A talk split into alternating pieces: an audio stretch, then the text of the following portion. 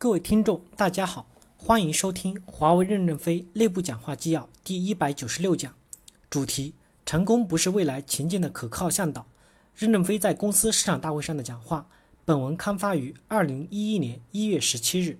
接上文，第三小点，在片总的领导下，各地区部、各代表处要逐步从作战部队转变为支持保障平台。片总不是一个完整的过程机构。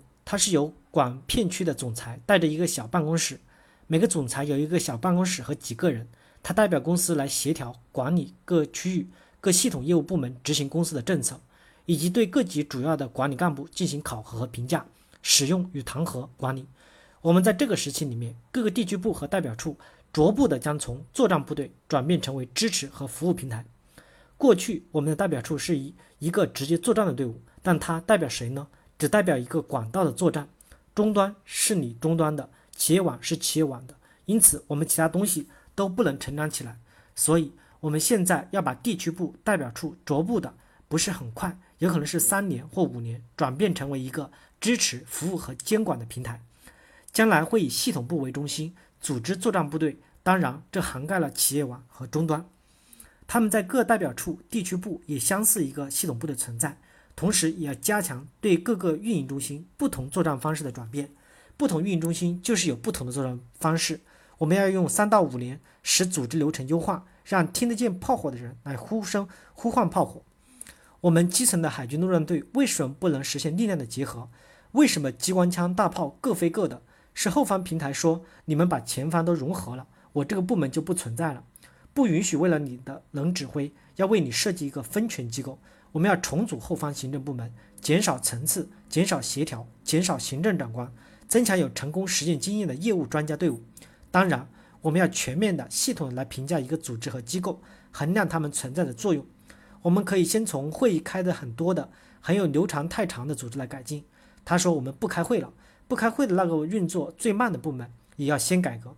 我们这项活动就是要使得有些多余的组织结构要被调整，从而提升公司直接支持。和服务的响应能力，我们今年要大力推行精关简流程，要不断的加强权力下放，让听得见炮火的人发挥指挥作用，同时也要加强监督和管理的作用，就是我们还要加强审计党委的作用。在党委工作中，在这个地区出现大面积腐败案子的时候，道德遵从委员会的主任要受到处分。你怎么实行的监管？当然包括财务相应人员也要承担责任。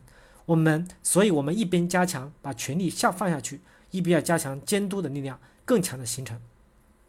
第四小点，要加强能力中心建设。这次 G 二零会议以后，我去了一趟日本，我在日本有很多的感受。海尔进步很快，海尔为什么进步快？海尔在日本招聘了大量的日本优秀人员来改进海尔的东西，改进后大规模出口日本。那么日本的媒体就像美国的媒体炒作我们一样，为什么日本人不爱国？为什么就爱中国？他们的日本工程师就说：“我也有老婆和孩子要吃饭，你们都不给我写作工作了，海尔雇我，我为那我为什么不去？那为什么我不去海尔工作呢？我就产生了一个想法：我们为什么不加强在全球建立不同的能力中心？比如说在英国或荷兰，我们为什么不可以建立审计共享中心？当我提出能力中心建设出来的时候，人力资源部打出全球能力中心建设表格，全是以研发为中心的，他们还是狭隘的技术导向。”还没有走向综合均衡能力的提升。我们的融资风险控制中心项目管理的风险分析和风险控制，为什么不可以利用华尔街？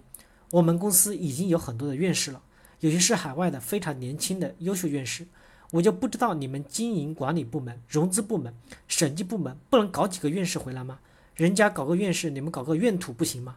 所以在能力建设中心的过程中，我们还是狭隘的以技术为中心，还是没有形成全面的管理能力提升。迪拜的文化就是要建立一个开放的社会，借用全世界的智慧，使用别人的钱，建设一个全球最美的城市。他开国的时的一句口号：揭开面纱，穿上西装，走进世界，对世界文明是一个启迪。十六年前，我路过迪拜的时候，写了一篇文章：资源是会枯竭的，唯有文化才能生生不息。就是指迪拜这种开放性。我们为什么不能向迪拜学习，建设一个强大的华为？随着公司的发展和变化。我们的商业环境会变得越来越困难，我们也要有很多化解商业困难的措施。我们虽然已经强大，但内部还存在着不少的问题。我们要学会恃强示弱，内刚外柔，别得意变张狂，学会处理好内部关系与外部关系。表面的强大不是强大。公共关系部从市场脱离出去了。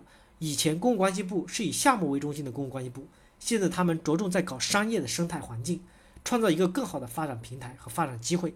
比如说，在欧美日韩这些国家，我们可以不可以不可以搞化妆舞会，不直接以华为来销售，而采取在当地以合作的方式出现。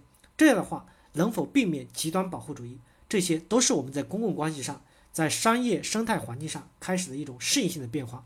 我们的这种变化已经取得了一定的进步。大家要承担起综合能力成长的责任，因为我知道我们在座的相当多的人都是技术出身、市场出身。你们关心这两块，我认为没有错。但是你们要关心综合能力的提升。我们很多人不关心综合能力的提升。